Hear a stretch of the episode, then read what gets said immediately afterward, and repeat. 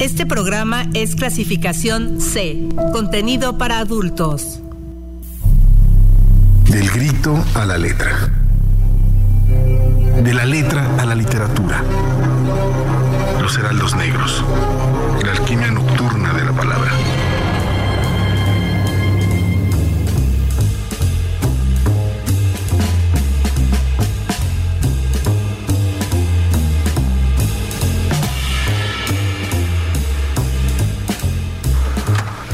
Amigos, muy buenas tardes, amigos, amigas, muy buenas tardes. Qué bueno que están con nosotros aquí en el 99.7 de FM y que están con nosotros aquí en Los Heraldos Negros. Me da mucho gusto eh, que nos acompañen en este inicio de semana gris, frío, húmedo, chévere, aquí en el Valle de Toluca. Qué bonito, qué bonito día para estar triste. Y bueno, hoy tenemos una selección eh, de libros que está bien, bien buena y estamos aquí los tres en Arlet y Ever. ¿Cómo andan? Hola, buenas noches a todos. Muy bien, gracias. Por fin ya, ya tocaba que otra vez nos tocara nuevamente a los tres en cabina, porque con eso de los puentes y demás, y la tecnología, no, no, no, no, no preferible y siempre es bonito ver sus caritas. es más cómodo, ¿no? Es más chido, ¿no? Ay, sí, es mucho más cómodo. Fluye mejor toda la conversación. Sí, sí, sí. Yo todavía no me, acostumbro a, la pantalla. Si bien la pantalla nos ha acompañado un buen de, años de nuestra existencia, eh, a esta relación tan, tan íntima con la pantalla, no. Como que da miedo, ¿no? Siento que hay una parte muy intimidante de eso, de las nuevas formas de comunicación digitales. Sí, sí. No sé, no soy tanto y debo de admitir que soy una persona muy fría en lo que tiene que ver con esto de, de, de la proximidad con la persona, pero cuando se trata de algo tan, a veces tan íntimo como una conversación, Exacto. si dices, no, no hay manera de como que, no se rompa el turrón en pantalla. No, no, no, no. hay, manera de que se pueda. A mí me aterra mucho el silencio de la red porque por más que estés con personas o en un grupo frente a eh, siempre hay ruido, siempre hay murmullos, ¿no? Garaspeos, pero en la red cuando apagan sus micrófonos es el silencio absoluto y eso. y luego hay una trampita, ¿no? Que es la del, del delay. Ah, y, como para evitar el silencio, no sé si es por el delay o porque ya el grillito. Sí, sí, pero es un gustazo estar, acá de nuevo. Y bueno, hoy traemos una, una tres propuestas de, libros que a mí me, a mí me sorprende porque si, si bien dos son como de los 70, bueno, son como de una década muy parecida, de 70, 80, a contextos muy distintos, eh, creo que llegan y utilizan el sonido y la música para, a mí no sé, me adelanto, ¿no? Una especie de, descenso o a, infiernos eh, personales, ¿no? Entonces, la música es, uy, ahí como el Virgilio de estas, de estas obras, yo creo. Exactamente. Y bueno, también olvidamos decir y agradecer la presencia de Kike DJ y de Oscar Bermúdez, quienes están a cargo de los controles técnicos de este programa y ya saben que se encargan de que todo suene como tenga que sonar. Ahora sí, perdón, Ever, te interrumpí. No, no, no, este, pues hay, que darle eh, el agradecimiento a los que nos están escuchando en el 99.7 de la frecuencia modulada, de que están eh, en esta alquimia nocturna de la palabra, aunque si bien todavía hay un poquito de luz natural, pues esto no pueden ser los heraldos negros y hay sol, ¿no? Ya saben que se pueden comunicar con nosotros vía WhatsApp al 72 26 49 72 47 o al teléfono en cabina 72 22 70 59 91. Ya lo dijo Alonso, hoy toca hablar un poco acerca de la literatura que ocupa a la música como un buen pretexto, como un buen motivo para hablar de muchas cosas, no precisamente agradables, sí, sí, pero es, y, y que también tiene mucho sentido, ¿no? Creo que la música es el arte más efímero, pero también el que más directamente puede motivarte a algo. El más sensual. El más sensual, el más muchas cosas. ¿Cómo no? Los de la lambada y todos los. Claro, claro. Ah, y, casualmente estaba, yo estaba leyendo un libro buenísimo que se lo recomiendo mucho que se llama La historia de subversiva de la música y toca precisamente. he querido leer. Es, ¿eh? es una chulada y habla precisamente de eso, de ese, de ese eh, inicio marginal y, subversivo eh, desde el origen de la creación. Quien hace la música siempre estuvieron al, eh, eh, rompiendo con el status quo, siempre fue hipersexual. Mm. Dice el autor, me extraña que ahorita se saquen de onda con reggaetón y eso, si siempre la, la, historia de la música tuvo que ver con el cuerpo, ¿no? Hay, hay también, a, propósito de libros de música, no lo han traducido lamentablemente al español, pero si le dan al inglés, hay uno que se llama Good Booty, que además, pues también la alusión, el buen trasero, que es buenísimo porque habla justamente del erotismo de la música desde el siglo XIX hasta tiempos contemporáneos y es una verdadera belleza porque te enteras desde cómo funcionaban las cuestiones de los cabarets y de las prostitutas y cómo es que se ha llevado a la cultura de las masas y del internet y uno aprende cosas bien buenas y datos bien interesantes de un montón de canciones y de bandas. Sí, sí, sí. Sí, la música sin duda ahí da el, pie para todos esos bailes eh, eh, horizontales, ¿no? que es como justamente los que están prohibidos. Y no porque tengamos el espíritu caberibeño, pero pues también aparece en, en lugares tan tan propios como seguramente nos platicará Arleta al rato con Thomas Bernhard y, Austria, ¿no? Pero eh, pues bueno, este hay un librito ahí de regalo de su servidor, ahí Oscar ah, Bermúdez está atento en la en la continuidad, el, eh, la intuición del vacío de, su servidor Ever Quijano, cortesía de Tunastral, porque hemos estado regalando libritos. Alonso ya se mochó, se puso la del Puebla con los geranios y la nieve con eh, en su tercera edición. Y pues ahora me tocaba a mí, que ya lo había postergado, pero con, el, eh, con esto de que estábamos online, pues ya no. Claro. Un saludo a Margarita y toda la pandilla de Tunastral, ¿no? Sí, sí, sí. a todos ellos. En este, en estas nuevo, en este como relanzamiento de Tunastral y sobre todo de la editorial. Entonces, ahí con alguna pregunta, jefa. O pues, así No, sí, una pregunta, digo, si vamos a hablar de libros de música o que tenga que ver con la música, que nos diga, ¿no? Que nos mencione con una novela, algún cuento, algún texto que es significativo para el radio escucha, que marque esta relación entre música y literatura. ¿Qué les parece? Y va permitidas las biografías, porque luego también hay. Ah, claro, sí, hay unas cosas bien buenas. Entonces, teléfono en cabina 72 22 70 59 91. mensajes de WhatsApp 72 26 49 72 47 49 7247. Ya me lo estoy aprendiendo casi casi de Ah, perfecto. Pues ahora, ¿qué les parece si vamos a escuchar una canción antes de entrar en materia? Ah, vamos. Por favor, Ever. Esto ahí es una chulada, porque como vamos a hablar de, literatura y música y todos esos pretextos que hay para eh, hacer la subversión del cuerpo y, de todas las cosas sensuales, pues está, vamos a escuchar a el cantante Héctor Lavoe, con nada más ni nada menos que el cantante de boleros Daniel Santos, de quien, a quien volveremos hace en un momento con una cancioncita de eh, pues Alcerona, ¿no? Joven contra viejo. Si no me equivoco, también sale por ahí Johnny Pacheco en esta canción, así que arráncate, Kike DJ. Óigame, viejito. Eso de viejito no, muchachito. Más respeto. ¿Qué le pasa a usted bien?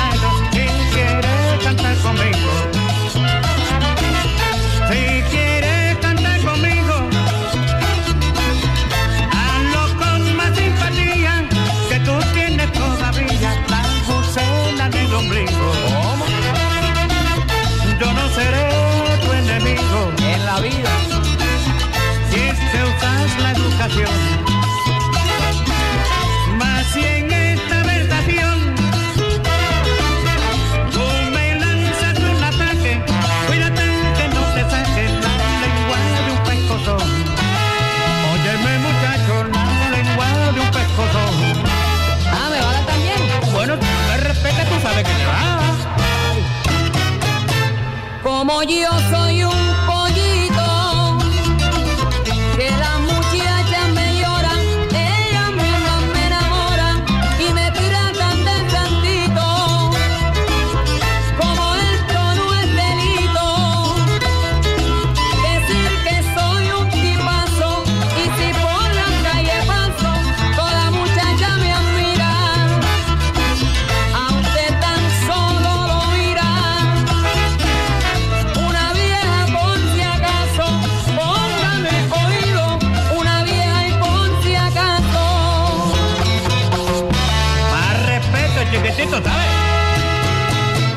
arranque.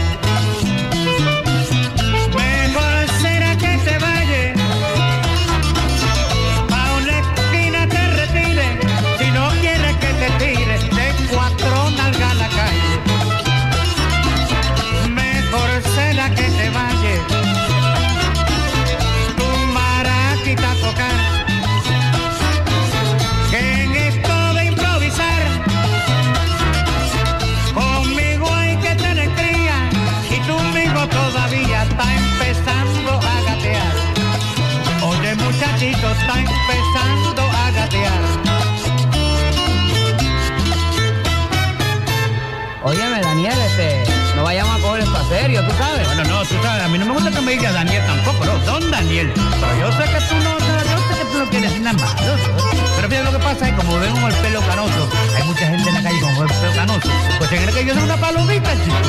No, mijo, no. No, yo quiero ser amigo contigo toda la vida, ¿no? Chévere. Tú, tú joven y yo viejo, pero podemos ser amigos. Oye, vamos a hacer una cosa. Vamos a hacer una cosa. Vamos a emborracharnos y a Ah. vacilar. Vamos a meternos un palo ahí en la barra de esquina. Vamos. Vente, vamos. Vamos, pues, allá, chévere. Arranca.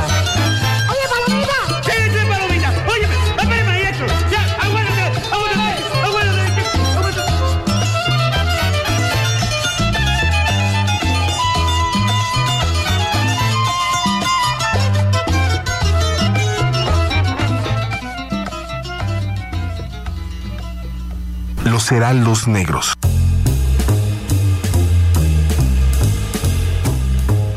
Pues ahí está, nos pusimos guapachosos porque en, en esta primera parte, ¿no? Vamos a empezar con una novelita de la que se denominó en algún momento la novela bolero. Una, eh, una denominación académica, pero muy, muy eh, cercana a distintas posturas del nacionalismo eh, posterior o en contra de algunas dictaduras, en donde hay novelas muy específicas con respecto a- regímenes peligrosos, ¿no? Como el de Trujillo, con, un- con la primera de ellas que es de República Dominicana, que se llama Solo hallará cenizas de Pedro Vergés, ¿no? O algunas otras que hay en- en este... eh, en esta denominación, ¿no? Como Arráncame la vida, ¿no? Que supuestamente habla de Maximino Ávila Camacho, ¿no? Eh, pues, en esta novela de Ángela Mastreta y que habla pues de este de esta suerte de, de dictadura perfecta que acá se le mencionó en algún momento al régimen priista, a las batallas en el desierto, que es probablemente la más eh, la más luminosa, la más dorada, ¿no? Pero están, por ejemplo, tres novelas puertorriqueñas que son significativas. Una es Sirena Serena Varada, ¿no? Ahí sobre temas de transexualidad con Mayra Santos Febre. La última noche que pasé contigo de Mayra Montero. Todas, todas tienen alusiones a boleros particularmente. Y la que voy a presentar ahorita que se llama La importancia de llamarse Daniel Santos como el cantante que acabamos de escuchar, ¿no? Y en el caso particular de esta, de esta novela es de un autor mm, eh, declaradamente nacionalista en Puerto Rico, declarado eh, ama- amante del español, ¿no? Porque Puerto Rico tienen doble nacionalidad, son Claro. norteamericanos y es estado asociado y tienen acceso directo, eh, no necesitan green card, ¿no? Por ejemplo, y pues bueno, eso en Puerto Rico causa mucho problema porque desde 1898 que se, se independizaron de España, tanto Puerto Rico como Cuba como Filipinas, Filipinas y Puerto Rico se mantuvieron como países o estados asociados a Estados Unidos y en ambos el idioma inglés es un idioma oficial. Entonces los puertorriqueños de, de Raigambre están pues en contra, ¿no? De este dominio yanqui, ¿no? Y eh, escriben en español como Mayra Montero, como eh, Rosario Ferré, ¿no? Claro. Y, y como en este caso eh, Daniel Santos. Y particularmente esto se refleja sobre todo en su amor al bolero y, y luego ya se, la- se vendrá con la salsa. De hecho, la salsa en setentera de Nueva York, de Harlem particularmente, pues es una suerte de, de reavivar el espíritu latino que tienen los puertorriqueños allá, bueno, que tenían allá y que seguramente siguen manteniendo. Y, y- y eso- y es un factor determinante para también la concepción de la literatura, porque es una novela que el lenguaje, man, ¿no? Al final el lenguaje toma un papel protagonista y, y suele y, y roza la experimentación eh, sonora, fonética Sí. y del lenguaje. Y eso, ajá, y eso, eh, de- eh, sus dimensiones son tam- también políticas. Entonces el lenguaje Exacto. como Es política, herramienta, como experimentación, pero también como una herramienta política, ¿no? Y Sí, eso es sí, algo durísima, característico de esto, ¿no?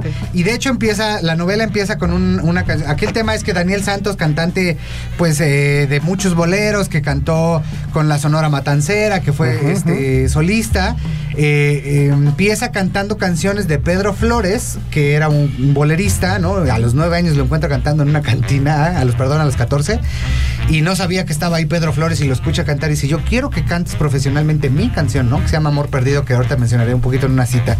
Y luego viene, eh, bueno, él, el Pedro Flores tiene una canción que se llama Despedida de, de en contra de, de esta suerte como de leva iniciativa de ciudadanos puertorriqueños para ir a la Segunda Guerra Mundial que estuvo vetada en la radio. La despedida, ¿no? Se llama. despedida, la Claro, despedida. claro, claro. Entonces, bueno, con esa canción se vuelve famoso Daniel Santos y luego pasa a cantar canciones de Rafael Hernández Marín, que es, es como el eh, es un es un bolerista también, pero de las canciones de del mayor espíritu puertorriqueño de los de, de los de, pues, de los 30 en adelante. Por ejemplo, una es preciosa que es un clásico de, la música que se está, bueno, está Javier Solís, Jorge Negrete, Marc Anthony, ¿no? Eh, eh, eh, Preciosa te llaman las olas del mar que te, que te cantan, ¿no? Ah, Y, y le, y le pide a los hijos de la libertad que la liberen de Estados Unidos.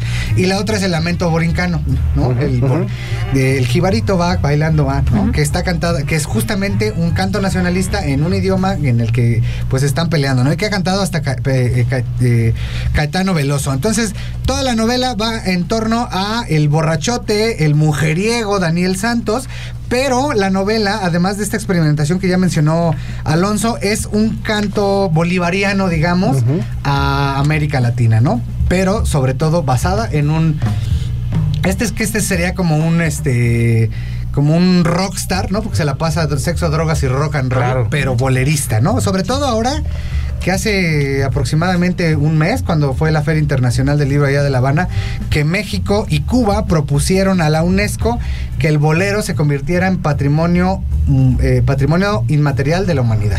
Híjole, qué chafa, bueno, chido, pero es el fenómeno co- común de esos movimientos musicales. Vienen del pueblo, vienen de, de, de la ignorancia más, más supina, del abandono económico, de la marginación. Y con los pasos del tiempo lo se va institucionalizando, ¿no? Es como Sí. una, una parte, una parte del bolero.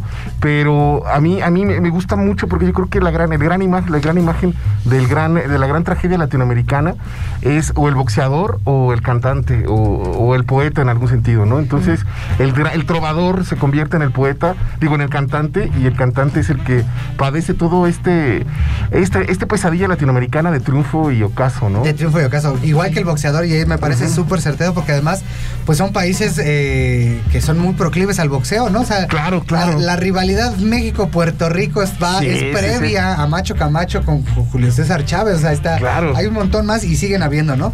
Y, en- y también con Cuba, que también es un pueblo eh, muy con un boxeo muy específico que tiene que ver con, con los fajadores que le llaman, ¿no? Boxeadores fajadores con técnica que, que se pegan bonito, ¿no? Y se pegan fuerte y se quedan ahí, ¿no? A diferencia de otros como Mayweather que no. que Oye, no pero- y, tam- y también, también, el- también el autor deja muy claro también su, su origen marginal, ¿no?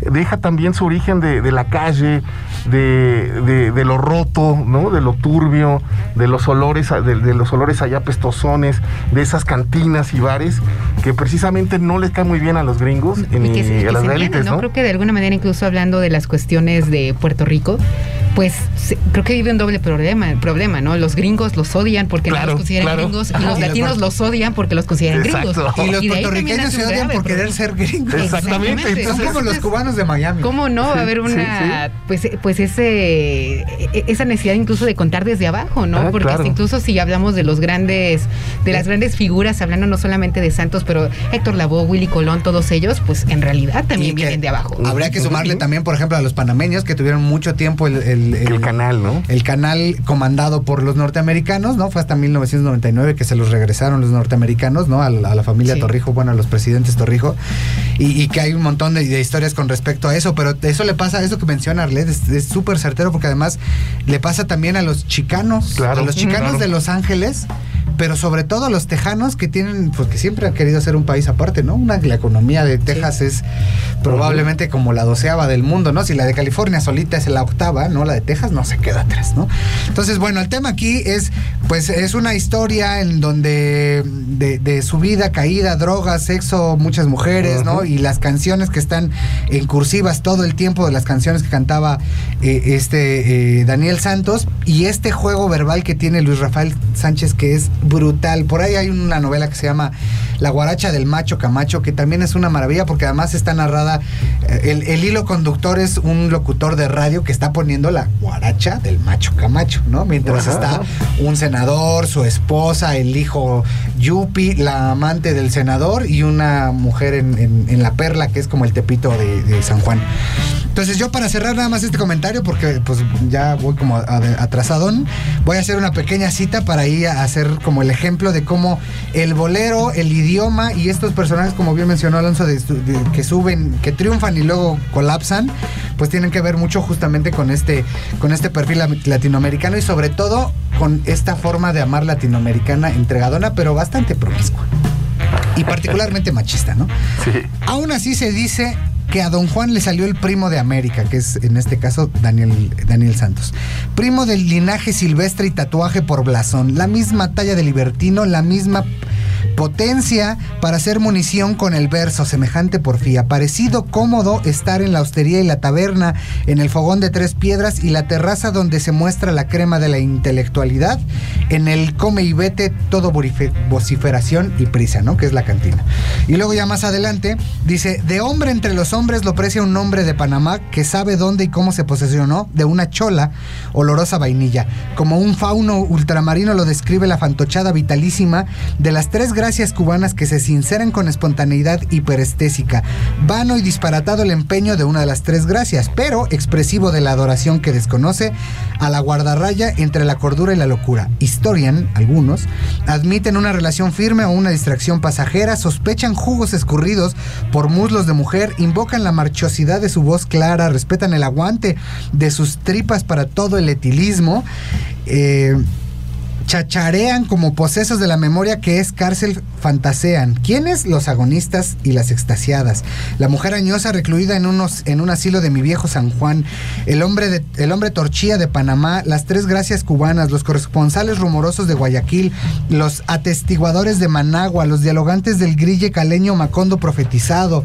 Los conversadores sin empacho de Caracas. Los juglares mexicanos. Los narradores anónimos de Lima. El memorialista de Santo Domingo de Guzmán. El puertorriqueño y parlotero radicado en la utopía perforada que es Nueva York. Qué chido, qué chido. Y así se la avienta. El lector oiga a estos fantasmas explayarse. Y así se va toda la novela hablando de la biografía de Daniel Santos, que es la biografía de, eh, de América, ¿no? Sobre todo en esta noción, como Claro. bien dijo Alonso, de triunfo y declive, pero particularmente con un montón de cancioncitas de boleros que están dentro de toda esta narración que va así todo el tiempo, toda la novela está así rápida, eh, estridente de cierta forma y como si fuera eh, el, el merolico que está ahí en las calles vendiendo Claro. cosas, ¿no? O en una cantina. Novelón, ¿no? o en una Pues, cantina. si fuera levantando la voz en una cantina para que no perdiera el hilo Ajá, de la narración entre rolas, tragos, ¿no? Y, y besos ahí clandestinos. A, mí- a mí me gusta mucho por- eh, porque también es algo que, que pasa en cierto, en, en cierto momento de la narrativa latinoamericana que tensan tensan eh, el- la palabra hablada, es el pretexto para, para reflexionar sobre el lenguaje. Y, y llega a haber experimentos muy, muy, muy cultos como Les Ama Lima, pero también muy, muy populares, ¿no? Como, como, como es él, como también por ahí Guillermo eh, Cabrera Infante. Ajá. También el lenguaje ahí es parte de la música importante de Tres y Seis Tigres y, y gran parte de su narrativa. Yo quiero recordar Incluso otro. parodia a otros escritores. ¿no? Exacto, es exacto. fantástico. Como decía, bueno, voy a escribir como les amo. Es le- que le queda genial. ¿no?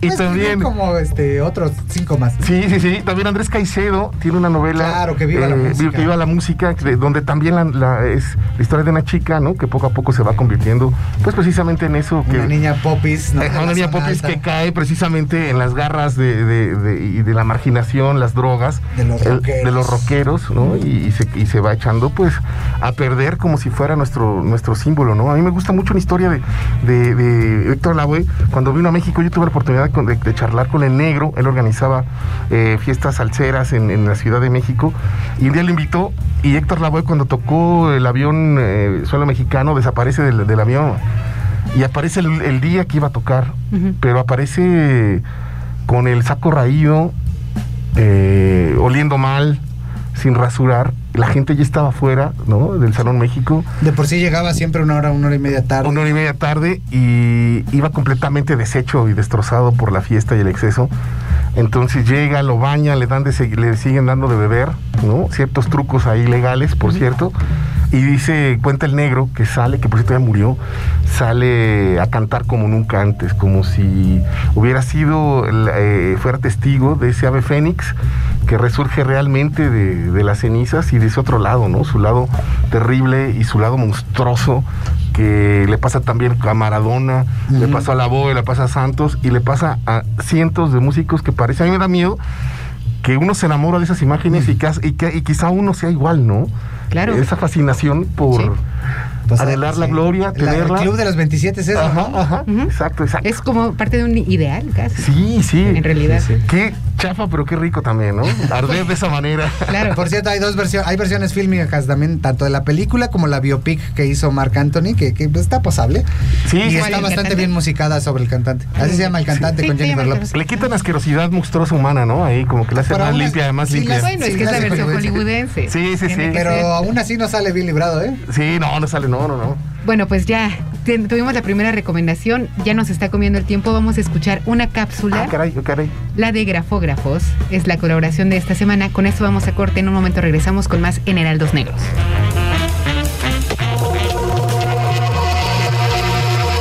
Voces de grafógrafes.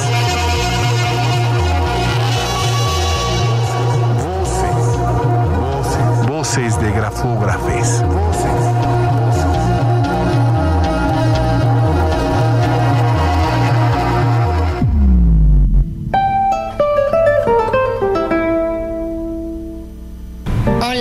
nombre es Lolbe González, integrante de Grafógrafes, y voy a leer un texto titulado Música familiar.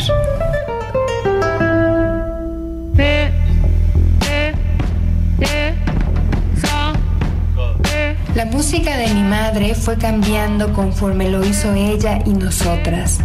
Al principio éramos una familia de cuatro que viajaba los fines de semana a Campeche. Nuestro Volkswagen no tenía estéreo, así que llevábamos un reproductor portátil de cassettes. Alguien en la cinta decía, yo que fui tormenta, yo que fui tornado. Mi hermana y yo preguntábamos, ¿cuánto falta para llegar? En la parte de atrás del auto siempre había una caja de plástico llena de cassettes rotulados con marcador Esterwood. Yo sabía que mi madre estaba tratando de ser otra cuando ponía música demasiado rara o canciones en otros idiomas. Escucha esto, me dijo alguna vez, y yo supe que estaba explicándome algo fundamental. A Barry Manilow lo escuchó por épocas en más o menos tres vueltas. Yo notaba que ella estaba feliz cuando él decía algo así como Oh Mandy o I can't smile without you. Barry cantando y yo observándola a ella para tratar de descifrar el misterio de su alegría.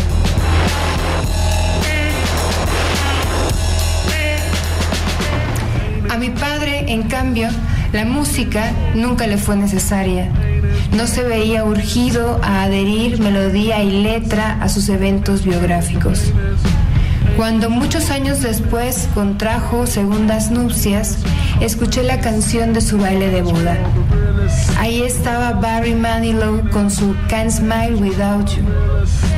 Pensé entonces que you puede ser cualquiera y también que el amor no es otra cosa que material reciclado.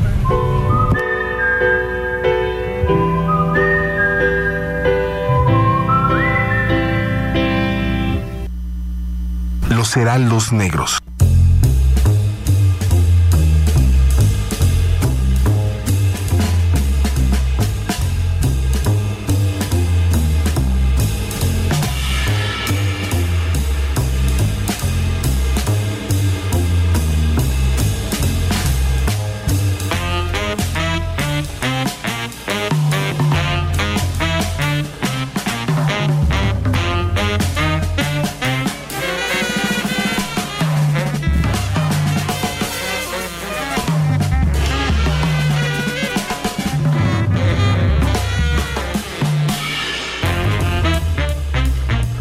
De regreso en estos Heraldos Negros. Continuamos con esta charla de música y literatura.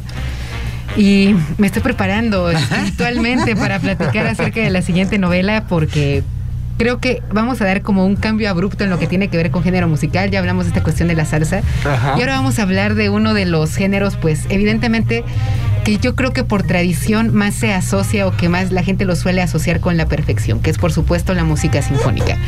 Creo que si hay un género que evidentemente no se perdona error, que evidentemente lo que busca es esa precisión, es la música docta. Y justo la novela que vamos a tratar, que tiene que ver con este género, es El malogrado de un buenazo austríaco, que es Thomas Bernhard. Híjole. Qué ya, bueno. que ya desde ahí ya sabemos que va a estar oscurón el show. Oscuro es- decadente. Y denso. Exacto, como muy, todos los- muy, muy denso. Como todos los germanos, denso. Exactamente, porque además de qué va esta novela, pues podríamos pensarla como un monólogo de un hombre que nos va a hablar acerca de dos amigos suyos. Uno que además también es un hombre parlante y que luego luego nos, re- no- nos, nos refiere a un personajazo de Goethe que es Wertheimer, Ajá, así se llama, y el otro que es ni más ni menos que el considerado por muchos el mejor pianista del siglo XX, que es Glenn Gould. Un canadiense que pasó a la historia por sus interpretaciones de Bach, por sus variaciones. Goldberg y que también no por ahí hay muchas pues historias no que se cuentan de él como este Leonard Bernstein le tenía mucho cariño pero decía no estoy de acuerdo con la visión que tú tienes de la música porque él creía en la libertad interpretativa y por ahí dio una una ejecución del concierto número uno para Brahms que muchos catalogaron de una blasfemia otros catalogaron, de genialidad pero el chiste es cómo abarca este Bernhardt la figura de Glenn Gould para hablar acerca de esta perfección pero esta perfección que va a desembocar la caída de quien no tiene talento. Porque descubrimos que estos dos personajes, tanto el, el narrador como Bernheimer, lo que quieren es ser los mejores pianistas. Entran al Mozarteum, que también hay que decir que son personas muy ricas, que también por ahí nos va a hablar de muchísimas críticas sociales, el propio eh, austriaco, el propio escritor. Pero ellos entran al Mozarteum, empiezan a tener clases ni más ni menos que con uno de los mejores eh, pianistas también, un ruso, Vladimir Horowitz, que también tuvo una vida fascinante. Pero el asunto está en que ellos empiezan a ser talentosos, incluso se habla de este Wertheimer como uno de los más talentosos, pero llega Glenn Gould. Y al momento en que lo escuchan ejecutando las variaciones Goldberg, renuncian a la música. Y entonces ese motivo de la genialidad se vuelve en la tortura de Claro. ellos dos. ¿Cómo es que a través de este afán de la perfección los lleva directamente a la miseria?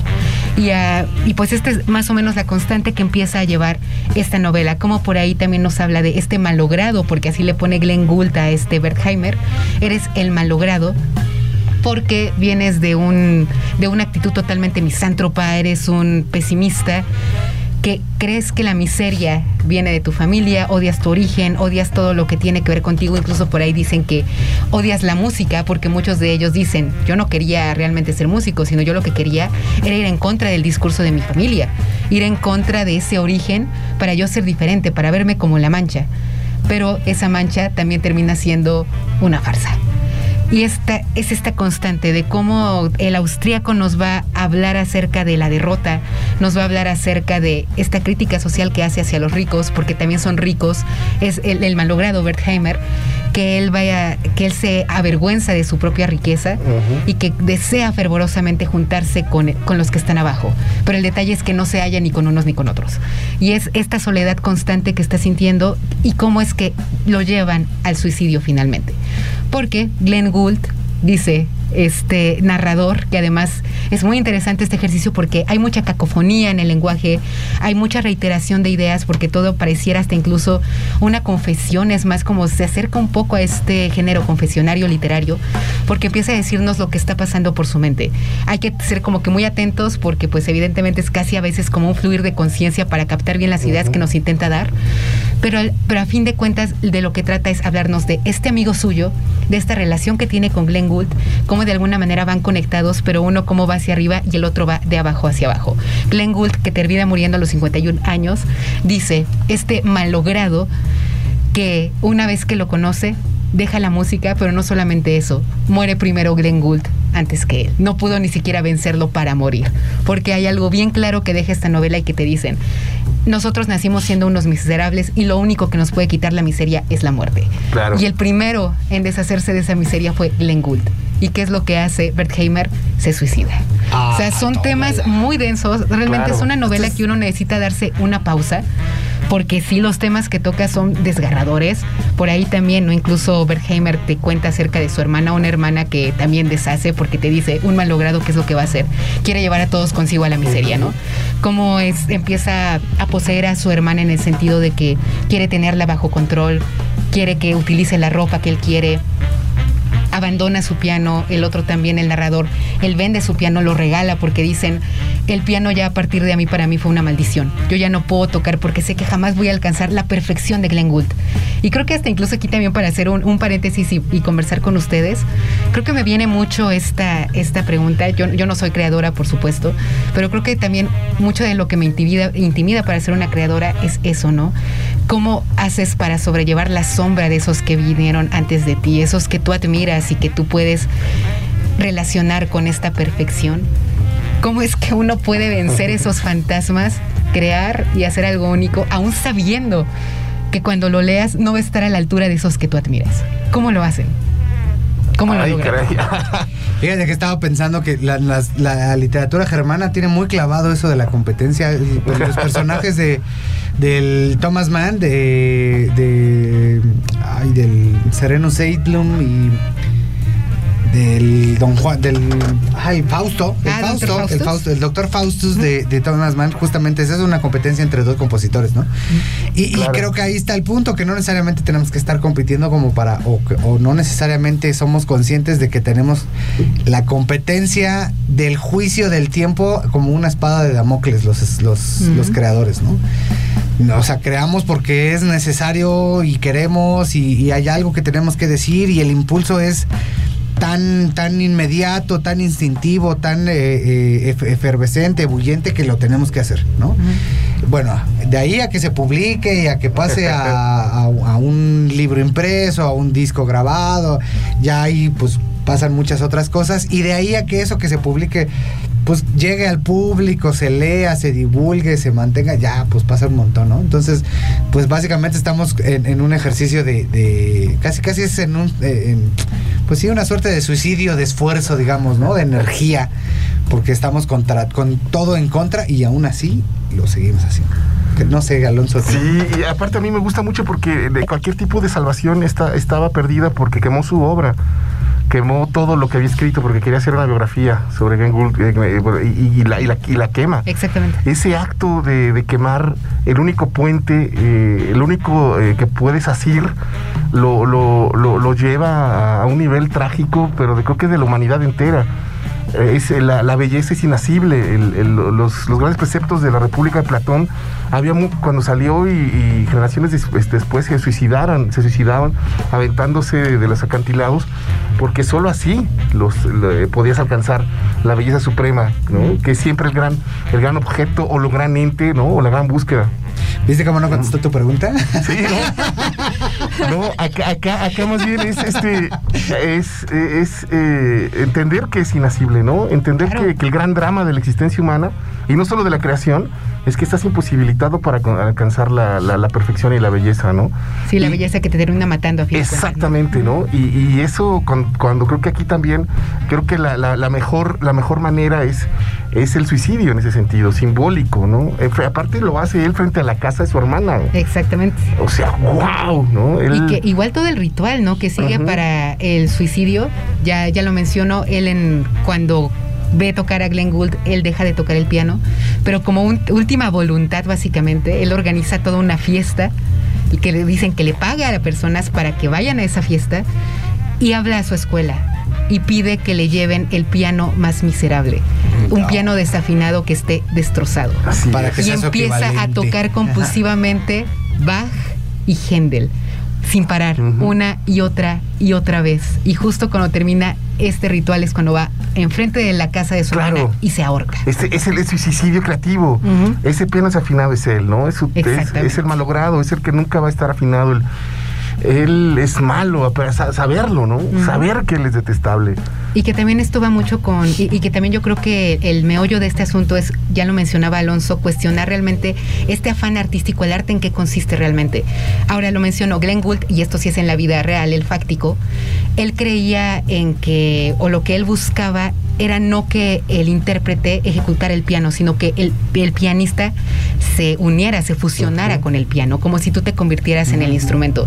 Y yo creo que esto lo tenía muy en mente el, el, el austriaco este, Bernhard, este Dan Bernhardt para pues evidentemente trasladarlo a la novela. ¿Cómo es que incluso un piano puede personificar una persona?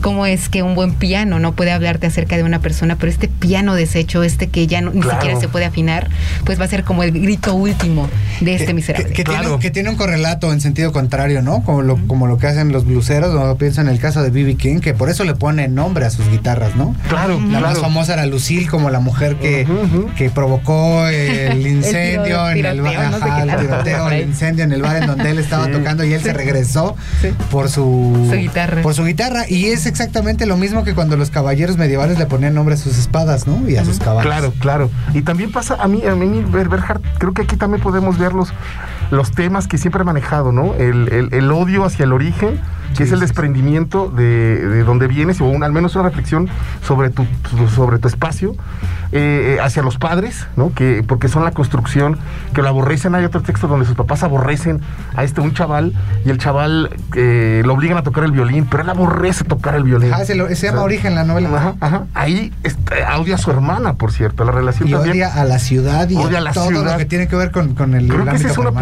Postura estética de, de Thomas Sí. Berhard, ¿no? Sí, claro. Eh, el desprendimiento y ese desprendimiento te hace automáticamente analizarlo de otro lado, ¿no? Eh, a mí también acá el, el Werther desea a alguien que no puede tener, ¿no? Eh, desea a esta chica que es perfecta para, para él, pero la posee otro. Y creo que aquí se representa ese juego que Thomas Berhard siempre ha manejado. Sus personajes por eso son personas involucradas en las historias, pero que no son los protagonistas, más bien son testigos. ¿No? Regularmente el narrador, los narradores Bejar son testigos del loco, de Wittgenstein, pero no son Wittgenstein, son el que va a ver el primo del tío, de un amigo, de un conocido, O el vecino. sí, como el sí. vecino. Y ese también es un juego que también plantea acá, ¿no? Y, Sí, sí. y eso puede despersonalizarse siempre, ¿no? Y, y voy a tener, en el tema de este de, de- de la novela Origen, justamente se ponen, se, se, se enoja mucho y, y despotrica de toda esta cultura del- de, la música eh, eh, sinfónica, culta que hay en Viena, por eso, de- o sea, dentro de esa, de esas dinámicas, y, y se queja básicamente de todo lo que es Origen, que es eh, lo que mencionabas, pero parti- particularmente hace un énfasis como de dos capítulos, de una novela bastante chiquita, eh, dos capítulos centrales de cómo Viena siempre está relacionado con la música, porque ahí está este pues, Mozart, ¿no? Claro, claro. Y va y, y va y casi casi escupe enfrente de, de la escultura de Mozart que está ahí como en la plaza central, que era, si no me equivoco, enfrente de la casa del propio Mozart en Viena, ¿no?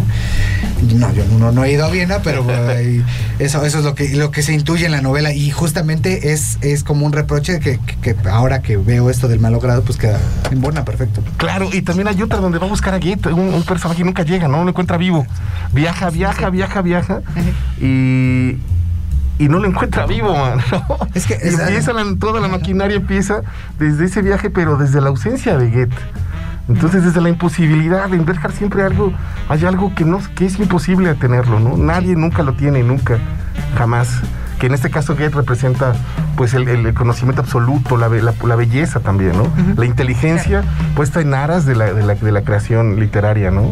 Y entonces también ahí, híjole, ese Berger está brutal, ¿no? ¿Cómo, cómo- sí, cómo sí. bajó el beat.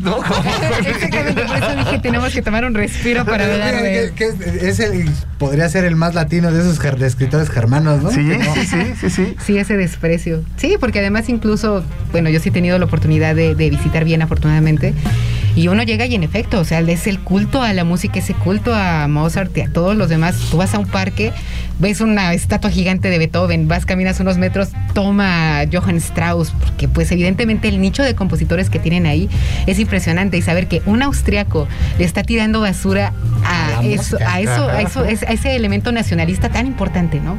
Y cómo es que, de hecho, en el malogrado, todo es odiado excepto la ciudad de Barcelona, que es donde se refugia el narrador. Pero fuera de eso, hay un odio realmente exagerado hacia todo lo que representa Austria y sobre todo Viena. Y este héroe, este héroe suicida que maneja Berhard, ¿no? Al final, eh, en su último acto, no sé si sea dignidad o queda varado en esa en ese marisma de, la- de los años de la eternidad, nunca va a pasar a la historia, que también sea otro, otro punto de la creación, ¿no? Sí. Él nunca va a pasar a la historia. El arte, la música de Gult, él pasará.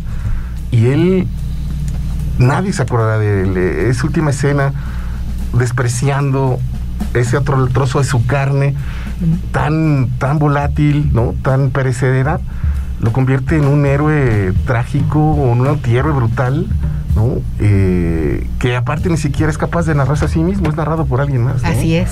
Que también ese es peor, mano, ¿no? Entonces, híjole, la desesperanza total y nihilismo absoluto, ¿no? De estos héroes de Berhardt. Y a mí me gusta el malogrado. Creo que uno tatuarse aquí, mal, malogrado. Malogrado. Sí, ya, habla, ya, ya hemos hablado bastante. Vamos a escuchar, yo creo que una canción. Ah, ¿Qué les de parece? uno que no está tan malogrado, que es Bob Dylan, ¿no? Pero quizá el que sí fue más, el que fue malogrado fue este man que lo que Bob Dylan escuchó cuando era joven. No me Ah, acuerdo. Guthrie. Ajá. quizá el Ay, malogrado sea. Guthrie, ¿no? El Woody Guthrie. O alguien por ahí. Siempre hay un malogrado. Sí, sí. Sí, que, ay, fíjate, ya acaban de sacar un, un, una- un documental sobre Rodrigo, que, por ahí va también como Woody Ah, Guthrie. claro. Pero vamos por la roleta porque si no, salir. seguir aquí hablando.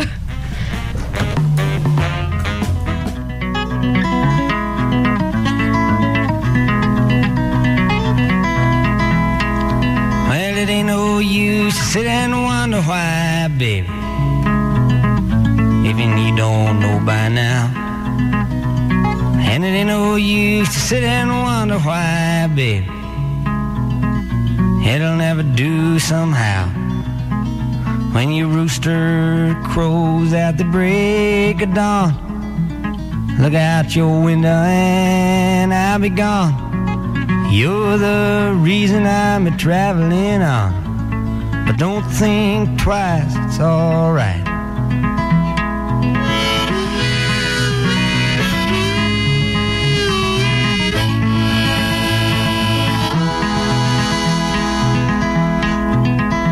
And it ain't no use in turning on your light, babe.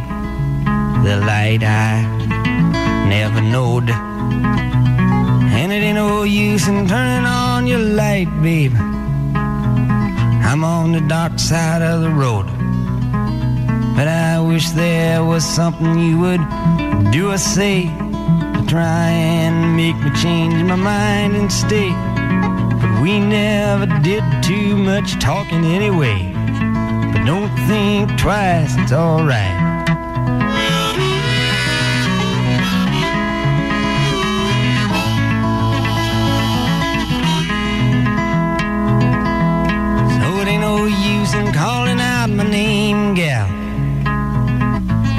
You never done before. And it ain't no use in calling out my name, gal. I can't hear you anymore. I'm a thinking and a wondering, walking down the road. I once loved a woman, a child, I am told. I give her my heart, but she wanted my soul. But don't think twice, it's alright.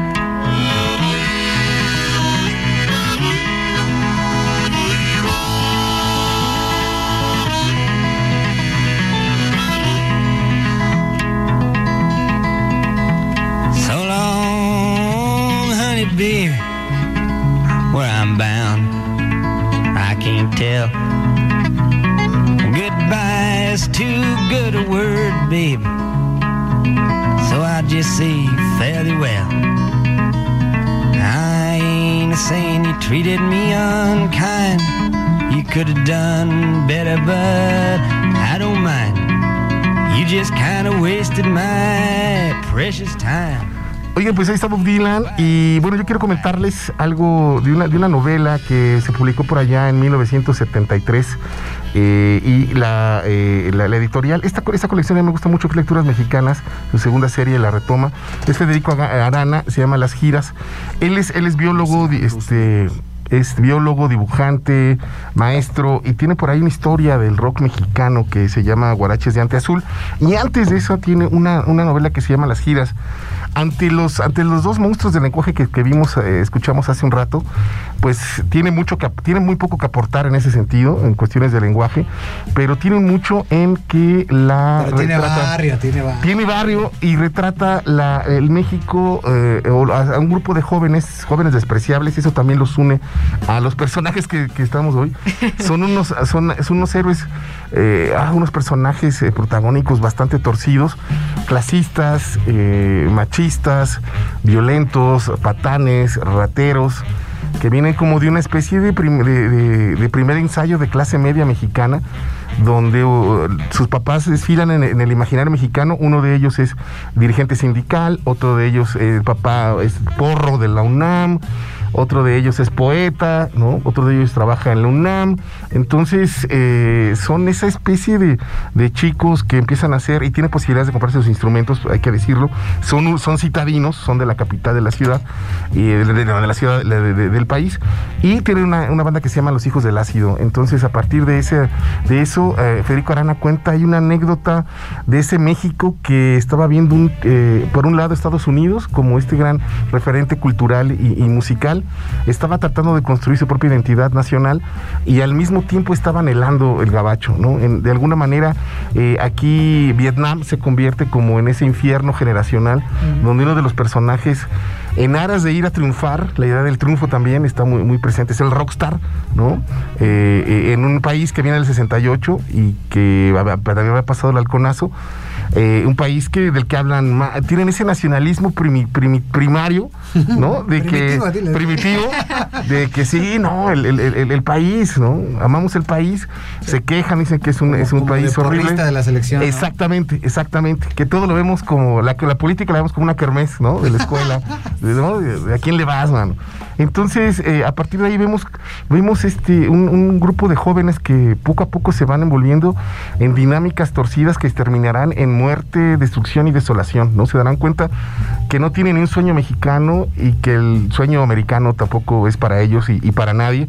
Se involucran en, en- en problemas, son timados y uno de ellos está a punto de morir en, en el, Vietnam, ¿no? Con, eh, porque quiere quedarse en Estados Unidos. Y este, esta estrategia que hizo el gabacho de, bueno, ¿quieres tu green card? Pues pelea por nosotros, ¿no? Entonces, es, es, una, es una novela que cuesta trabajo en ese sentido porque es dura y áspera, no, no, no hay... No hay, no hay, no hay gloria ni, ni en ellos, ni en su música, ni en el país, ni no hay esperanza, ¿no? Es una, una novela muy desesperanzadora en ese sentido. O sea, entonces. Los hijos del ácido como si fuera una banda de rockeros con como pero todos parecidos al personaje de Enrique Álvarez Félix en, en Los Caifanes. Exactamente, exactamente. Nunca te- no, terminan, no terminan de, de caerte chido, ¿sabes? Son, Son demasiado, aunque bailen chido. demasiado fifís. Ajá, ajá, ajá, ajá. Demasiado fifís, pero se son patanudos. Entonces, eh, eh, léanla, se lo recomiendo mucho y creo que es una novela bien necesaria para entender el panorama eh, literario alrededor de- del rock eh, en, en nuestro país, que en esa época pues fue, fue eh, vapuleado, ¿no? Satanizado, de marihuaneros, eh, vagos, piojosos, ¿no? Bajaban esto, mucho, mucho clasismo, ¿no?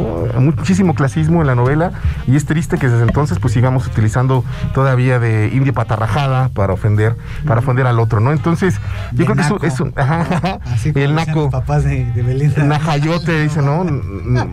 Le decían Che Matlacinca, pinche Matlacinca decía, ¿no? Así dice el- en parte de la novela. Entonces, se me hace un buen panorama de este mexiquito que tanto despreciamos y que pues, tanto amamos al final. Y ¿no? fíjate, me quedé pensando que, que los de True Souls in My Mind eran también hijos ricos. Exactamente, ricos. exactamente. Ya, ya, es hora de irnos. Ya es hora de irnos. No, no, vamos a seguir extendiendo esto. Solamente antes de despedirnos, vamos a leer el mensaje ganador de la noche. Claro, claro. Para Emanuel Flores dice, buena noche Heraldos. Un libro sobre música y literatura es En busca de aquel sonido, mi música, mi vida de Ennio Morricone. Ay, Perfecto. cómo no. Viva Ennio. Dios lo tiene en su santa Sí. gloria y lo tendrá ahí siempre.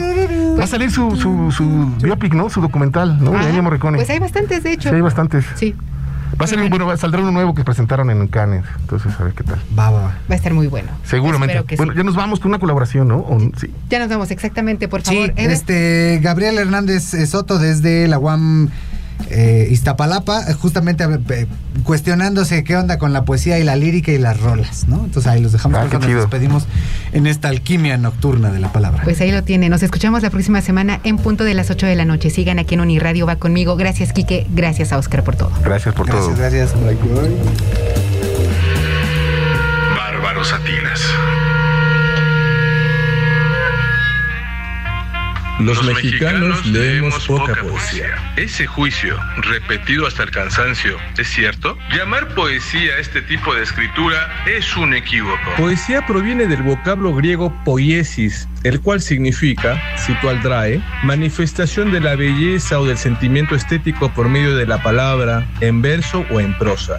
El hecho de que la modernidad haya restringido el significado de poiesis a la escritura versificada ya constituye un error. Hoy creemos que la Iliada o la Odisea son una especie de novelas antiguas. En buena medida, eso ocurre porque las traducciones de los poemas homéricos no respetan la versificación original y se centran en el desarrollo de la historia. Hemos olvidado, pues, que la épica también se construía a partir de versos. La poesía, tal y como la entendemos hoy, conforma el género lírico. Al parecer, también hemos olvidado que lírica proviene del vocablo lira, y cito al Drae nuevamente, instrumento musical usado por los antiguos, compuesto de varias cuerdas tensas en un marco que se pulsaba con ambas manos. La relación de la lira con la lírica es meramente pragmática.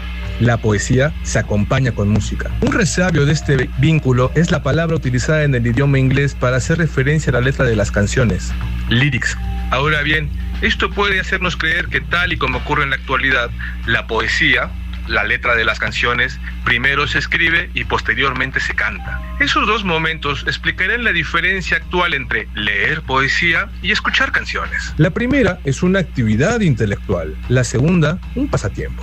Recuérdese a este respecto las airadas reacciones provenientes del medio intelectual cuando la Academia Sueca decidió otorgar el Nobel de Literatura nada menos que a un vil cantautor. Pero a la concepción eurocéntrica, la literatura se refiere única y exclusivamente a la palabra, escrita. Dicha concepción olvida, o más bien trata de ocultar, un aspecto fundamental. La relación entre escritura y literatura es un mito eurocéntrico.